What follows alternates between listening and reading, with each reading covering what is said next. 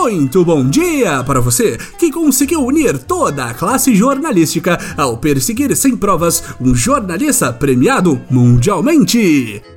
Muito boa tarde para você que acredita que o índio é cada vez mais um ser humano igual a nós.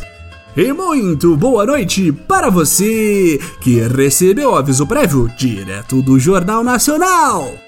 Este é o Boletim do Globalismo Brasileiro, seu relatório semanal sobre o lutador Nosso Capitão contra as forças comunistas do Glenn Greenwald e da correção de prova. Toda semana a gente vai trazer para você aquilo que nem o seu grupo de Zap Zap mostra. Então, não sai daí!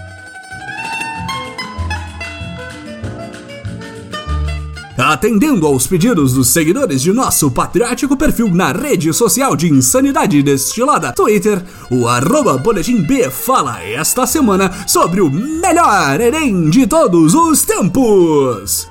Opinião, é claro, do ministro da Educação até o momento da gravação deste podcast, o digníssimo senhor Abe Ventralb para falar do sarapatel de vacilo que foi o resultado do Exame Nacional do Ensino Médio de 2019, precisamos voltar um pouco ao passado. Mesmo antes de conhecermos o atual ministro, as declarações do nosso capitão a respeito da prova levantaram toda sorte de faniquito comunista. Uns diziam que a prova seria corrompida pela nova era e passaria a doutrinar nossos brasileirinhos, enquanto outros criticavam a exclusão de temas como, por exemplo, a ditadura, a Revolução de 1964 mas provando que não dá razão para a comuna nem por um minuto, nosso amado Jair mudou completamente o foco do Enem 2019 de uma ideologia patriota fajuta para uma incompetência brutal e infinita. Isso aí, capitão! Continue surpreendendo os vermelhos! O melhor Enem de todos os tempos já começou muito bem na fase de confecção das provas, com a falência da empresa que imprimia o exame nos tempos da ditadura ludodilmística. O governo do capitão precisou convenientemente contratar uma nova empresa às pressas, driblando todo o processo de licitação que é estabelecido para, dentre outras coisas, garantir um preço razoável por um serviço de suma importância para a educação nacional. E quem é que tem tempo para analisar a licitação com tanta lacração para fazer na internet, minha gente? O ministro Abe é um senhor ocupado demais para se preocupar com conceitos globalistas como qualidade. No dia da prova, o show de incompetência continuou com o vazamento da prova de redação que pode valer até três vezes mais do que as outras áreas do conhecimento, dependendo da faculdade que o candidato tiver interesse em estudar. Nada demais! Verdade seja dita, até então, o primeiro Enem sobre a égide de Bolsonaro em quase nada diferia de outras edições da prova. Afinal, estamos falando de um exame que já foi até mesmo cancelado em cima da hora por conta de roubos podemos dizer até que estava abaixo da nota de corte para a graduação e loucura. Mas ninguém pode se sentir seguro de que os limites da incompetência foram alcançados em qualquer momento da nova era, patriotas. Sempre arranjaremos uma forma de cavar mais fundo.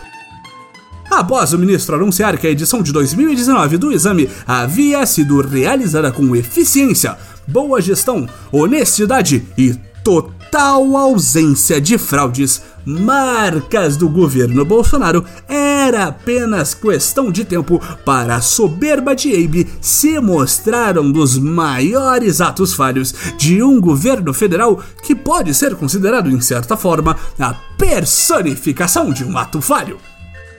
E isso aconteceu em menos de 24 horas depois de declarar que o primeiro Enem da nova era tinha sido um sucesso avassalador. Nosso ministro semi-analfabeto veio ao público e admitiu que milhares de estudantes haviam recebido resultados errados de suas notas. Não pode admitir fraqueza, Abe. A autocrítica quem faz é a esquerda. Tendo falhado em arranjar uma desculpa esfarrapada que acalmasse os alunos afetados pelo problema, o governo deu um prazo de apenas algumas horas para os afetados entrarem em contato para a revisão das notas sem qualquer divulgação oficial e sem dar tempo suficiente para candidatos que não possuem acesso à internet com facilidade entrarem em contato, podemos garantir que foi completamente razoável da parte do MEC e que os 17 processos que o Ministério recebeu relativo à correção de provas são nada mais do que um golpe arquitetado pela esquerda. E falando em golpes da esquerda, depois desse sucesso maravilhoso do Enem, as inscrições do SISU já apresentam problemas e o nosso querido Abe dessa vez fez o certo. Afirmou que esquerdistas radicais estão tentando atacar o ministério e que todas as denúncias de erro são novamente um plano tenebroso dos globalistas. Afinal de contas, é muito mais fácil colocar a culpa de um desempenho patético do Ministério da Educação em um fantasma comunista morto desde sempre do que na obras do querido Abe.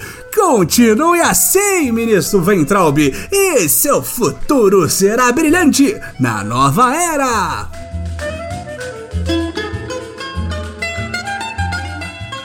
Esse foi o nosso boletim do globalismo brasileiro para a semana de 27 de janeiro. Envie sua sugestão ou crítica para o nosso perfil em arroba boletim B no Twitter e fique ligado nas nossas próximas notícias globalistas. E lembre-se, Out acima de tudo, Brasil acima de todos.